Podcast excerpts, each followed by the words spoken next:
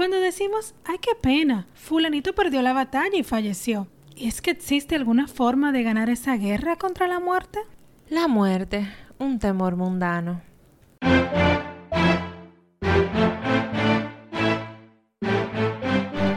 Hay tantas cosas que hablamos cuando nos juntamos y llegamos a un bla bla bla con soluciones que cambiarían el mundo.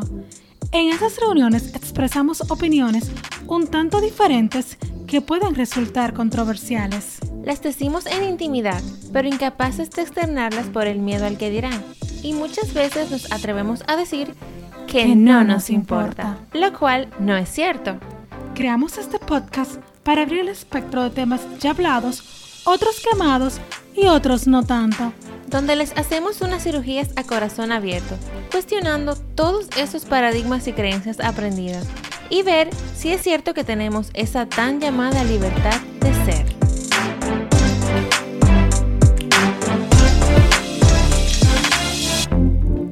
Si la muerte es de las pocas cosas que tenemos garantizada en colectivo como raza humana, ¿por qué nos sorprendemos cada vez que alguien muere? Por el momento es inevitable, pero la evitamos a toda costa. Si la muerte es inexorable, ¿por qué luchamos contra ella si tarde o temprano ella vencerá no importa qué? Vivimos todos los días sin hacer las paces con ella, en vez de vivir cada día como un regalo. ¿Por qué le tenemos tanto miedo a nuestro destino final? Y con esto le damos la bienvenida al episodio número 3 de Hay tantas cosas, donde estaremos hablando sobre la muerte, fin o un nuevo comienzo.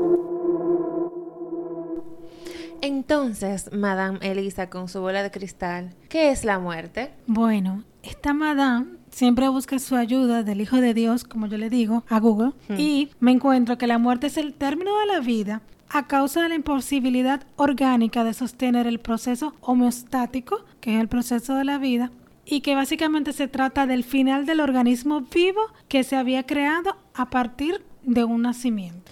O sea, Ok. como que simplemente eso. Como mi cuerpo ya no puede más, entonces decide terminar. Cuerpo, un organismo que Exacto. supuestamente nació. Supuestamente. Sí, ya yo todo lo veo como supuesto. Cada vez que yo he asegurado algo, viene un, un nuevo paradigma a mi vida. No sé. Un nuevo misterio. Y sigo. ¿Por qué gastamos tanta energía en pensar en la muerte y caer en ella? Cuando la muerte, o sea, es un estado inevitable por el momento del ser humano, o sea, es inevitable. Si nacemos, es. Eh, tenemos que tener una fecha de caducidad, como todo. O sea, como que si alguien nace, alguien muere. Esa es- por, por ejemplo, para mí, la muerte es el fin de la vida en este plano. Porque según lo que yo he aprendido, pasamos a otro plano luego de estar, luego de estar aquí. Y sí, porque personalmente creo que después de todo lo que he aprendido en mi vida, me he inclinado más al concepto de que la muerte es simplemente un cambio de plano. La puerta a una nueva oportunidad para recargar energías, iniciar de nuevo, como un fresh start. En Fresh. cuanto a mi antigua creencia, o sea, me crié en una casa donde la religión era la judio-cristiana, católica, y ahí obviamente creemos, y lo más seguro muchos se identificarán con esa creencia, que cuando morimos vamos al cielo, como que esta sería nuestra única vida, o yo sería solamente este ser, y luego ya paso a, a otro plano, al cielo, al infierno, donde sea que, que vaya a parar. Todo depende de cómo te hayas portado. Exacto, todo depende de cómo yo me haya portado. Si he sido una niña buena, voy Yo al cielo y si no voy al infierno. Yo veo la muerte como después de haberme, haber sido, haberme criado como tú en una cultura, una vida judeocristiana. Yo la veía con muchísimo, bueno, todavía, pero bueno, estamos en proceso. Con muchísimo temor de que, bueno, Mierkina se murió, ya no hay más nada, ya, entierro. También escuché de niña mucho el que el muerto con tierra tiene. Y, pero siempre tenía una duda. Como yo siempre ahí me ponía a leer cosas que supuestamente no podía, no debía ni podía leer. Mi, uno de mis autores favoritos, Paulo Coelho, siempre mencionaba la reencarnación y yo lo veía eso como algo como místico. No, no, no. Y yo, cuando yo hablaban de la reencarnación, era como que algo diabólico. En el momento, ajá, porque Como que no, no. porque ¿cómo es posible que tú? Pero lo que pasa es que no se entendía bien el concepto y de qué iba. No, porque primero no entendemos quiénes somos. Es pr- primeramente. Y si no entendemos eso, imagínate. Primeramente, Miss, Miss, Miss Marcel. Ah, Eh, sí, lo que te digo, como que empecé con eso que me da mucho temor, luego empecé a investigar y seguía leyendo sus libros de otras vidas, los otros planos. Personalmente, yo te digo, yo sí creo ahora mismo 100% en la reencarnación. sí, yo también. O sea, no es posible que nuestro único fin sea Estar morirnos. aquí. O aquí, en este mundo. Y esperar la ven- segunda venida de Jesucristo. Yo personalmente pienso que nunca se fue, pero bueno, la gente lo ve tan básico. Eso como que murió al tercer día y resucitó. Y O sea, resucitó. ¿cómo es? murió y al tercer día resucitó. Para mí... Y o sea, ascendió en carne y hueso. Sí, sí, y luego subió al cielo. Y está sentado a la derecha. Ay, mira, me acuerdo. Derecha del Padre. Pero eso era un maestro ya. Tam, yo Totalmente evolucionado Jesucristo. muy evolucionado y el cuento que a mí me hicieron y que mucha gente todavía se hace lo pone tan humano tan sacrificado un hombre o sea un maestro Claro. que había superado lo que era la humanidad en sí y, Que vino con un propósito. Exacto su propósito bastante claro y él sabía ese no vuelve a reencarnar por No, favor. ¿a qué? Ya es una ya es un alma que puede estar con- conscientemente en todos los lados todo el tiempo constantemente Claro. Y la creencia es que después, cuando Él decida volver, vamos a resucitar en carne y hueso. Entonces ahí nos estamos identificando con que somos carne, materia materia. Y, no, y realmente no es así, pero no voy- vamos a abundar en ese tema. ya eso es para otro podcast No estamos listos cinco- todavía para esa conversación.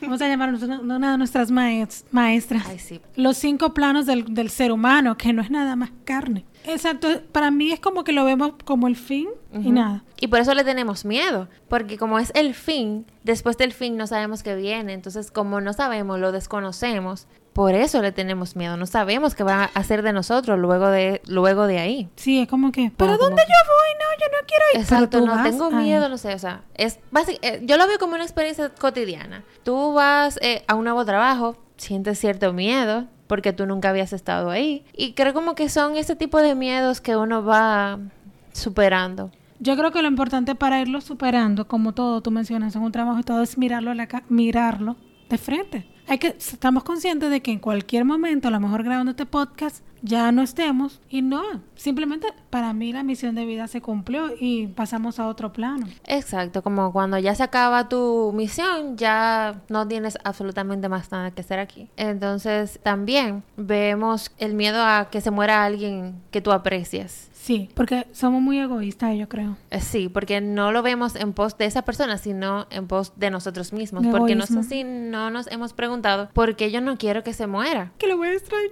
Ajá, porque me va a hacer mucha falta, porque de Desde que me verdad... mantenía. No, no es tanto de que por, por, por su bien o por su vida, porque tú ves una persona postrada en una cama sufriendo, que tú no quieres que se muera, pero ¿por qué? De hecho, yo te voy a me voy a confesar.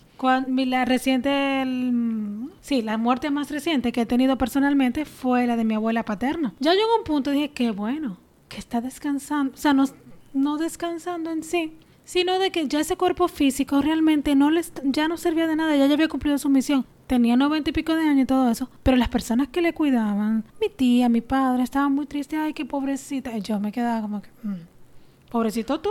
Claro, porque O sea, dolor- obviamente tú tienes todo el derecho de sufrirlo, de vivir ese dolor, Claro. porque tú no vas, no vas a tener ese día a día o esa, esa parte física, que bien no es lo único, pero es importante como ese calor humano, sentirse. Pero la otra persona tú no sabes si cumple su misión de vida y a lo mejor estamos interrumpiendo su paso, proceso. su claro. proceso. Bueno, en mi caso, la muerte más reciente, tú sabes, la muerte de mi tía. Entonces, eh, ella estaba ya, como quien dice, en coma, endubada, solamente funcionando con, con máquinas. Yo, te voy a ser sincera, yo no quería que se muriera. Yo tenía fe de que ella iba a salir de ahí. Pero al final, no soy yo. No es nadie que manda. O sea, no somos nosotros que deseamos. Podemos desear, pero no es eso lo que se va a cumplir. Es la voluntad de Dios. O sea, como que nosotros no tenemos... Y además quererla viva ahí a, a vivir con, con tantos achaques en caso de que hubiese salido. O sea, como que no, tampoco era justo para ella eso. Nadie ella tiene su misión de vida que a lo mejor estoy segura que ya su alma estaba lista para partir. Totalmente. Ella misma estaba lista, ella ya lo sabía. Yo te lo puedo asegurar. Sí, lo que tú me comentaste, que, que, que alguien le mencionó cuando ella se estaba muriendo, ay, vuelve porque tu papá y tu mamá te esperan. Y su mamá le dijo, yo no estoy esperando a nadie. O sea, Yo mamá. me cuido sola. Eso fue lo que ella dijo. O sea, la, la- su madre en su sabiduría interna dijo, yo no estoy esperando, realmente no necesitamos a nadie para vivir. Pero ese es otro tema también, mira qué interesante. Pero esas La son, eh, dependencia. ¿con qué te digo? Egoísmo humano, que queremos a la persona por nosotros mismos, no por su bien. Entonces, vamos a ver diferentes verdades después de la muerte, según algunas religiones. Ya hablamos más o menos de ellas, lo que es la, la reencarnación, que es la creencia básica del hinduismo, el budismo y eh, algunas religiones orientales, que es que cuando mueres eh, recargas y luego naces otra vez. Muchas creencias dicen que puedes nacer en cualquier forma y otras puedes nacer eh, en otra vez en humanos, solamente humanos. Sí, yo he escuchado eso. Por ejemplo, en la corriente que yo sigo, la versión que, que yo me creo es que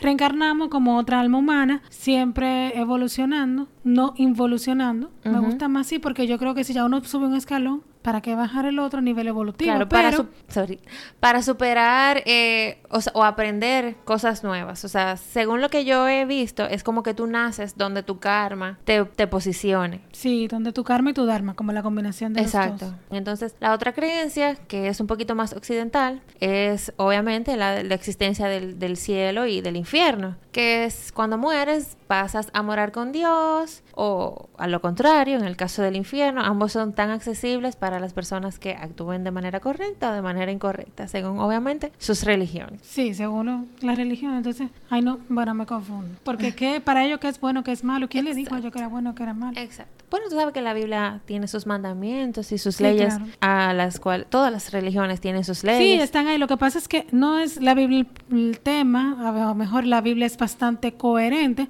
Ujú, El incoherente es el que lo está usando. ujú. O sea que sí. Pero tú sabes cuál me encantó mucho, que, que me llamó mucho así mi curiosidad y quise investigar más, fue en Japón cuando estuve allí, que en sintoísmo, que eso nos lleva a otra parte, en sintoísmo ellos, en- es una religión en Japón que convive con el budismo. El budismo, por ejemplo, sí se cree en la reencarnación, pero en el sintoísmo ellos afirman, dicen que tú nunca mueres, la muerte no existe para ellos. Simplemente un paso, paso. A, otro, a otro plano. Sí, pero es como eso, un paso a otro plano. No sé si ellos creen en la reencarnación. No. No me acuerdo. O sea, no creen por- que si cuando tú pasas a otro plano tú reencarnas. Exacto, yo sí lo recuerdo que ella decía que los japoneses viven como sintoístas y mueren como budistas, porque como nunca mueren, pero sí. Eso es bastante interesante. Esas, o sea, hay más creencias sobre la muerte de las que nosotros conocemos, 100%. Sí, claro. No solamente es el cielo y el infierno. Sí, no, que imagi- eso es un concepto ya. Claro. Entonces, ¿sabes qué otra cosa me llama mucho la atención? Eh, la visión de Maya de la vida y la muerte. Bueno, si no saben qué es Maya, Maya, El como libro de quien Maya. ajá, es la diosa de la ilusión. Es quien pone ilusión al humano de, para que entienda las cosas. Como que quien les aterriza al humano para entender las, los diferentes misterios. Entonces, la creencia es que obviamente cuando alguien nace todo el mundo se pone feliz. Y cuando alguien muere todo el mundo se pone triste. Pero hay esta pregunta que se hace ahí. Si llegamos a esta vida, es que venimos de alguna otra. O sea, no sabemos de dónde venimos tampoco. Entonces, lo raro es que nunca nos hacemos esta pregunta. ¿De dónde se origina mi alma? ¿De dónde es que yo vengo? Entonces, a esta pregunta, sea cual sea nuestro origen, lo más seguro dejamos a personas o seres, almas, personas no, seres, almas, extrañándonos desde, desde donde sea que venimos. O sea, como que para ellos es una muerte. Un tránsito. Ajá, entonces O sea, para ellos es una muerte naciste- porque ya yo no voy a estar más con ellos. Sí, aquí, tú naciste generalmente aquí, generalmente, no siempre, en este plano te, te esperan con alegría y nace un bebé. Generalmente. y, y como tú dices, esa alma dejó otras almas en otro plano donde no Ajá. van a tener ese acceso constante como lo tu- tuvieran antes. Entonces, eh, Me ahí, gusta eso. ahí lo podemos ver como un ciclo, como un ciclo redondo o cerrado, porque nazco, pero vengo de, de otra parte donde nadie, o sea, donde lo más seguro dejé hacer es que me estaban extrañando. Muero, o nazco aquí, me reciben con felicidad, luego muero, me reciben con tristeza, o sea, me despiden con tristeza, entonces luego nazco nuevamente, donde me vuelven a recibir con, con mucha felicidad. O sea, que como un una dualidad hay. Exacto, es como la, una... La vida y la muerte son las caras, las dos caras de una moneda. Como, De la misma moneda. Exacto, son las caras de la misma moneda. La vida eh, es un constante ciclo, porque venimos de una parte y vamos a otra. Venimos y vamos. Yo la verdad no creo que los huesos de uno se queden ahí que esperando la venida. Para nada. O sea, esto es, eso es polvo, como dice en la Biblia. El polvo eres y en polvo te convertirás en este cuerpo. O sea, no para nada que somos solamente físico, carne. La Ay, carne, no. la, la debilidad. Por eso te- me gustó, o sea, no, no lo creo. Sí, entonces a lo que los hombres llaman muerte es a la misma alma que se despoja de la materia, así como más o menos tú estabas explicando al inicio. Y esto me acuerda mucho el libro del principito, como te mencioné ahorita, que el principito al momento de irse ya del mundo y dejar al piloto, él dice que se tiene que ir, pero que este cuerpo le pesa mucho, que para donde él quiere ir, él no puede llevarse el cuerpo. Entonces a él lo pica la serpiente y se va. Qué belleza, me encanta. Que el Sí. cuerpo nos pesa mucho para seguir nuestro ciclo de la vida. Para seguir nuestro ciclo exactamente. Wow, mira, Ay, mira, se me, me- se me eriza la piel. yo leí el principito y no recordaba, yo voy a tener que leerlo de nuevo, no recordaba eso. Sí, es demasiado No es necesario el cuerpo. El cuerpo pesa. Eso, es, o sea, eso me trae mucho recuerdo a veces cuando nosotros Es cuando... Ay, perdón, Elisa, sigue. cuando nosotros queremos hacer algo, por ejemplo, que usamos un barquito, sería la vida es como sería eso. Estamos cruzando un río o el mar en un barquito, llegamos a la orilla y ya, ya no necesitamos el barco. Cargar el barquito ya en la orilla Exacto. es demasiado pesado, no es necesario. Yo creo que a lo mejor hacerlo. O ponte también, si estás enferma, tú que estás tirada en tu cama así, el cuerpo te pesa. O sea, tú no puedes. Porque el cuerpo ya no, o sea, no, no, reacciona, está enfermo, pesa. Ajá, Entonces, como te decía, toda la naturaleza tiene una dualidad. El día, la noche, el sol y la luna, el invierno, el verano, el sueño, es estar despiertos y conscientes. Entonces, si todo gira eh, y todo retorna, es como un what, ¿cómo es? what goes around comes around, what goes around comes around. Entonces, eso también pasa con la vida y con la muerte. Y así mismo es el universo porque tienes un- como un ritmo, un ritmo redondo. Es una ley universal, la ley del, del ritmo. Exacto, la ley del ritmo y, y la ley de la dualidad también. Me trae eso que tú dices, por ejemplo, si la Tierra sigue girando, ¿por qué con el hombre sería diferente? Entonces, como que si es la ley del universo, ¿qué nos limita a nosotros seguir la misma ley? Si somos parte de. Y no tenemos que esperar por nadie que venga a resucitarnos, porque es, es que lo básico, lo que, principio de física, la energía no se crea ni se destruye. Entonces, sino que O sea, demostrado. Si eso está ya demostrado, ¿por qué tendría yo creer que yo voy a desaparecer para siempre? si estamos aquí, va a seguir.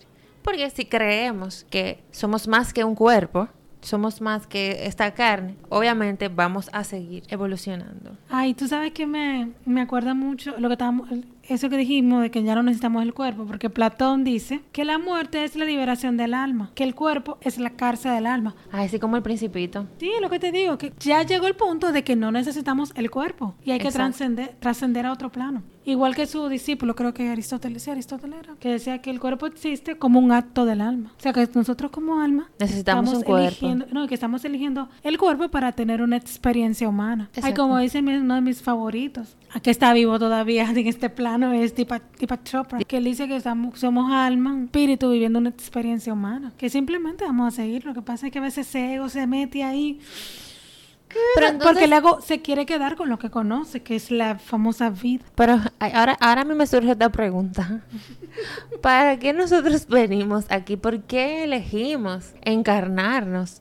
Me consuela a mí pensar y Ajá. creer que es un proceso evolutivo como una rueda. Como, exacto, bueno, Como ya como hablamos de todo el círculo y Sí. todo, bueno, también puede ser que quizá todas las almas, obviamente a, a- a lo largo del tiempo, porque de verdad que la historia del mundo tiene muchos años, Sí. han ido Milenios, no son evolucionando 2020. y ¿no? evolucionando y evolucionando. Ok, eso está muy bueno. Como dice mi, uno de mis maestros también, venimos del mundo de la no forma y allá vamos a volver. Estamos aventurando. Sí, y otro filósofo que dice Nietzsche que es el descanso es vital y que estamos siempre destinados al eterno retorno. Entonces, ahí me pregunto yo, ¿el objetivo de la vida es la muerte? O sea, ese es nuestro único objetivo. No, yo no creo realmente que lo- el único objetivo de la vida es la muerte. Es lo único seguro que tenemos, Sí.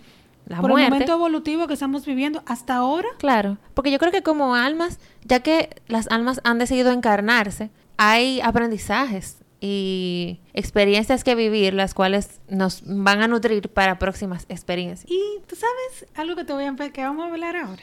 ¿Qué vamos a ver? Hace mucho tiempo me yo vi un documental en Discovery Home and Health sobre los trasplantes de, de órganos. Y, y llamó mucho la atención de que existe como lo que se llamaría la memoria celular de personas que por ejemplo, alguien falleció, dejó el cuerpo físico, como estamos hablando, y le pusieron, eh, le trasplantaron el órgano a otra persona que lo necesitaba porque ya el suyo le dejó de funcionar. Y la persona viva, que se quedó con el órgano del que falleció, tenía memorias que no eran de él y otras veces adquirían habilidades que nunca en su vida habían desarrollado. Y esas eran habilidades que le pertenecían A la otra persona. al dueño del órgano que él tenía. Wow. O sea, a nivel de habilidades, o sea, a nivel Sí. de conocimiento eh, mental. O sea, que para que... Eso es tan interesante. Es muy interesante. Como la reproducción de las células, como que tu ADN se junta con otro. Y entonces tú tomas ventaja del otro. No, claro, sí. Me por lo menos sí. también que debe haber unas- una parte oscura. Entiendo que sí, porque no solamente, como hay una dualidad en todo, lo más seguro que también se transmite lado positivo y lado negativo, algunos defectos de personalidad o algo así. Pero eso de tú tener recuerdos que no te pertenecen. Como neuroemocional. Sí, pero que tú dices, tú le preguntas luego a los familiares, sí, esta persona le pasó esto y esto, y tú te quedas como, como, ¿what? O sea, como que no es tan básica la carne como que, como, como nos las pintan, ¿eh? Exacto, no es tan débil como creen. Es sorprendente. A nivel celular, o sea, del- de, todo el conocimiento que está, por ejemplo, en el ADN, que se pueda transmitir. Que, que ya falleció. O sea, sí. No, porque cuando, al momento que, obviamente, al momento que sacaron el órgano, lo que se estaba sí, vivo, Tenía vida. O sea, este- era un, era un organismo vivo. era vivo. Entonces, hay conocimiento, hay información. Es lo que, es lo que quiero decir. En el organismo vivo hay información porque está el ADN. Sí. Marcel, si tú tuvieras la oportunidad de elegir la forma de morir Ay, Dios. conscientemente, bueno, yo ¿qué, ¿cómo le elegirías? de la forma menos dolorosa posible. Tú sabes, el miedo al dolor. Qué básica. Ay, sí.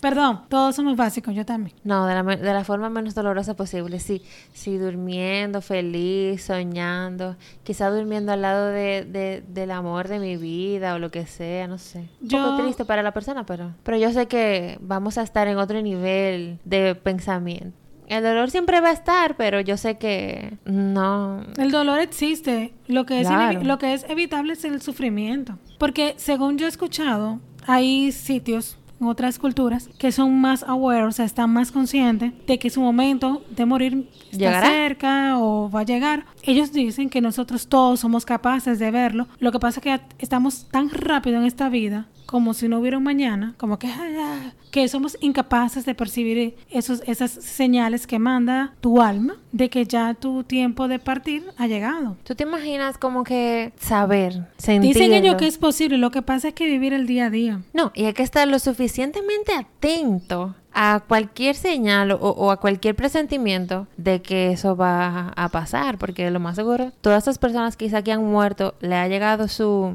su warning de que esta es tu hora casi casi. Y, Y no, necesariamente les avisan con una enfermedad ni nada de eso. Quizá con un pensamiento, con algo. Hay monjes que dicen, ya llegó, mi misión de vida se cumplió, como que lo sienten, porque es una cosa que no se puede explicar con palabras, porque es el lenguaje del alma. No, pero imagínate un monje, una persona entregada Sí, a pero lo ellos dicen que nosotros, si estuviéramos viviendo realmente, No en automático, eh, Con robotizados, como estamos como sociedad aquí, humanidad, pudiéramos saber cada paso a seguir, que el universo siempre habla, y estoy 100% de acuerdo, que yo lo digo, a mí me, a veces uno se hace el loco. 100%. O sea, si tú te pones a fijarte, y, y lo más simple, en tu intuición, en lo que tú realmente quieres, eso te dice muchísimo. Oprah lo dice. Empieza como con un Pequeños whisper, ¿cómo se dice? Con, whisper. con whispers, Con susurro. susurros. Luego hace una voz un poquito más alta y luego viene, ay, tú dices, pero que yo te estaba hablando. Exactamente. Yo te estaba hablando. Por ejemplo, las enfermedades empiezan, a lo- todo empieza en las emociones, según mis creencias, con las emociones. Si de no haber, no haber curado un rencor, no haber sanado cualquier tipo de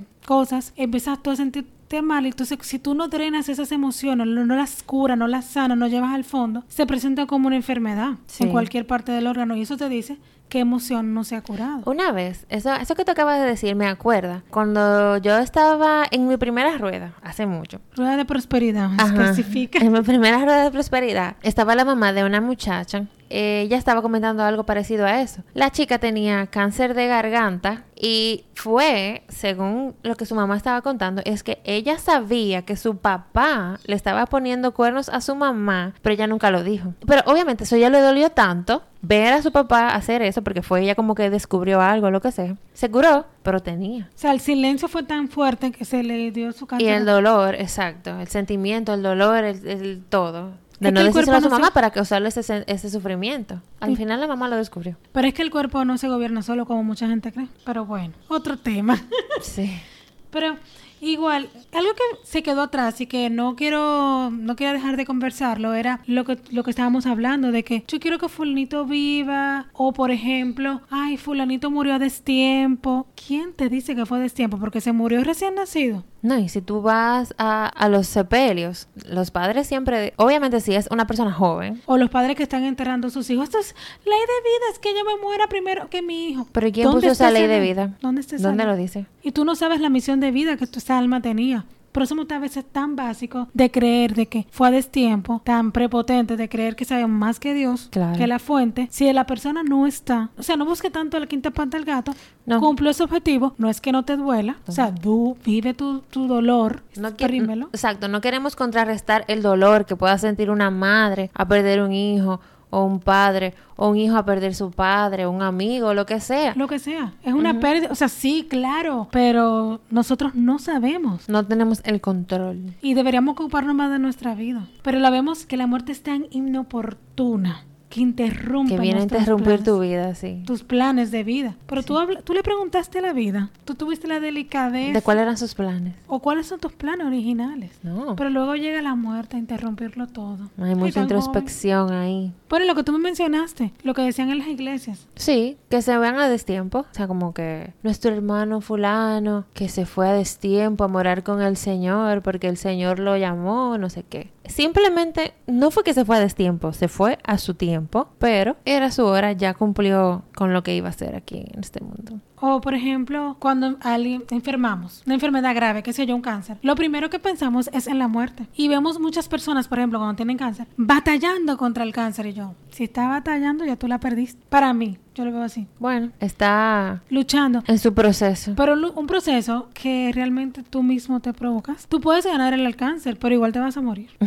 en algún momento, claro. No, yo conozco personas que han sanado su cáncer de forma incluso holísticas y, Y se mueren. Y se mueren. Le ganó el cáncer y a la muerte no pudo. No pudo. Nos encanta estar luchando contra algo que es inevitable, es una batalla ridículamente perdida. Claro, la muerte siempre te va a ganar. Tú puedes llegar, a nadaste el mar, el océano Atlántico entero, llegar a la orilla y te vas al otro plano. Sí, realmente lo que hay que cambiar es la visión, la visión de cómo vemos la muerte. No es el fin. Sí, pero algo que quería terminar de decir de las enfermedades es que con las enfermedades realmente, yo personalmente, pienso que no debemos pelear. Simplemente rendirnos. No es que no vamos a ir al médico, no, no. Nos rendimos. Hay que atenderse. Hay que, sí.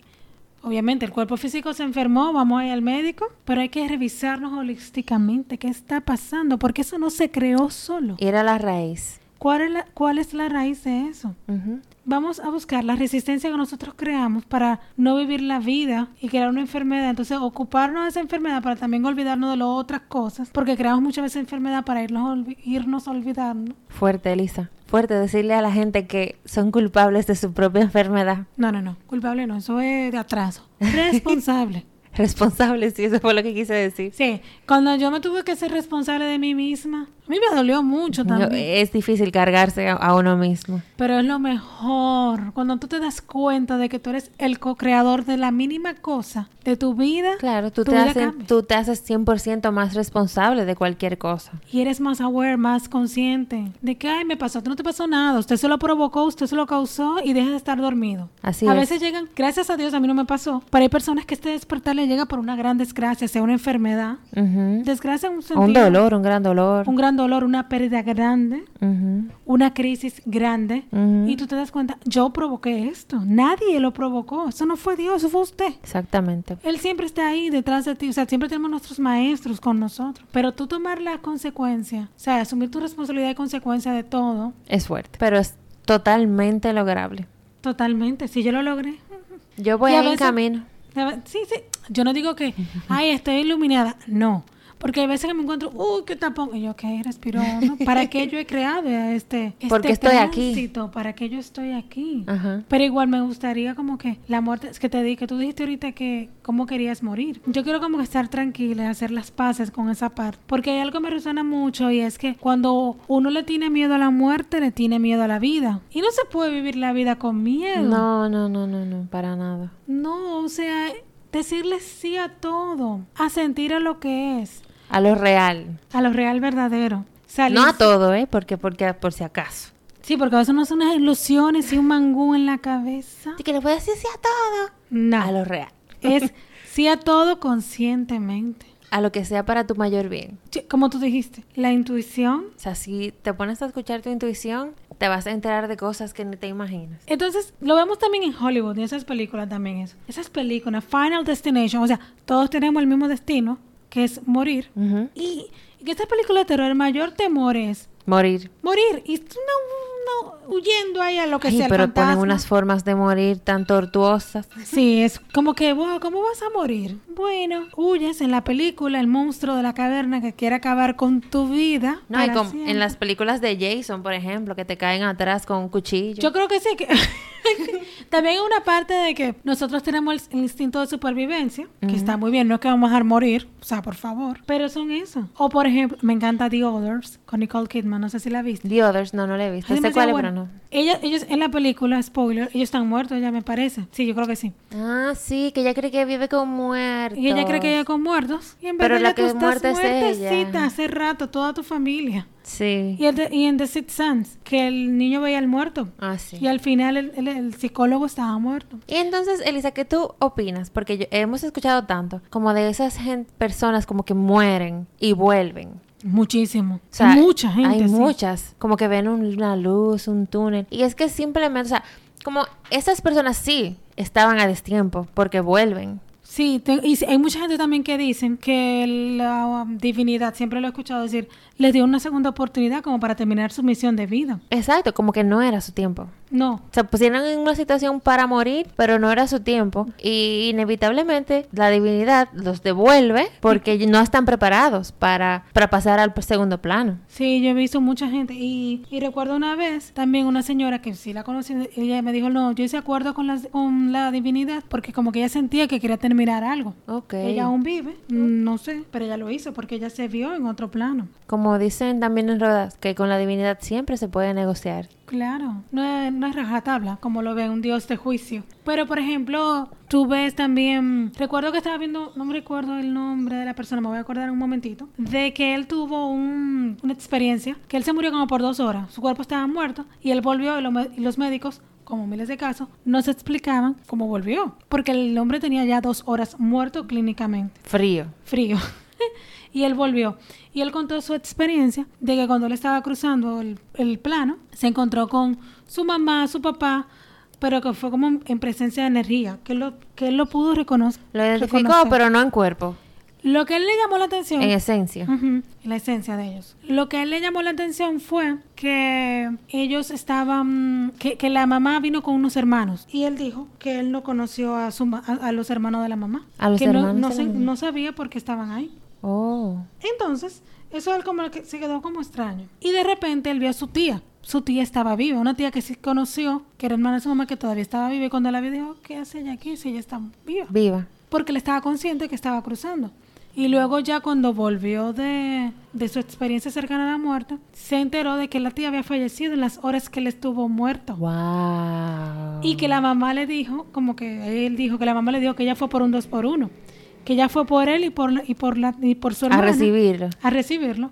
Pero que él se devolvió. Por eso fue que él vio tantos hermanos de su mamá. Mm, wow. O sea, fue muy interesante verlo. No me acuerdo el nombre de él, pero... Claro, porque entonces los hermanos fueron a recibir a la otra hermana que ya había muerto. Y como él no tenía hijos, la, la hermana, Ajá. fueron los familiares y la mamá fue a buscarlo a él. Pero entonces él negoció y... No recuerdo bien la parte, Ah. pero él volvió. Y aquí Wow, qué interesante. Sí. O sea, como no creerlo. Pero me encanta esa parte de que te vayan a buscar tus familiares. Sí. Me imagino, y, y estarán los perritos. Ojalá. Sí. Entonces, tú sabes algo, ya sí que es parte de la muerte. Y es cuando tú la deseas y te la provocas a ti mismo. O sea, un suicidio. Sí. O sea, mientras muchísimos huyen de la muerte Otros, la, anhelan. La generan.